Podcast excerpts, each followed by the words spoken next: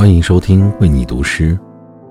今天我要为你带来的是作者木旦的诗《冬》。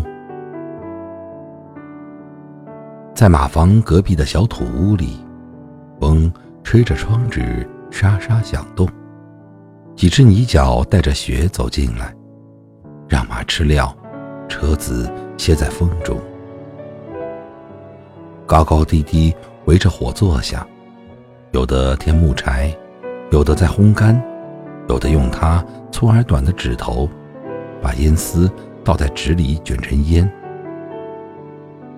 一壶水滚沸，白色的水雾弥漫在烟气缭绕的小屋。吃着，哼着小曲儿，还弹着枯燥的原野上的枯燥的事物。北风在电线上朝他们呼唤。原野的道路还一望无际，几条暖和的身子走出屋，又迎面扑进寒冷的空气。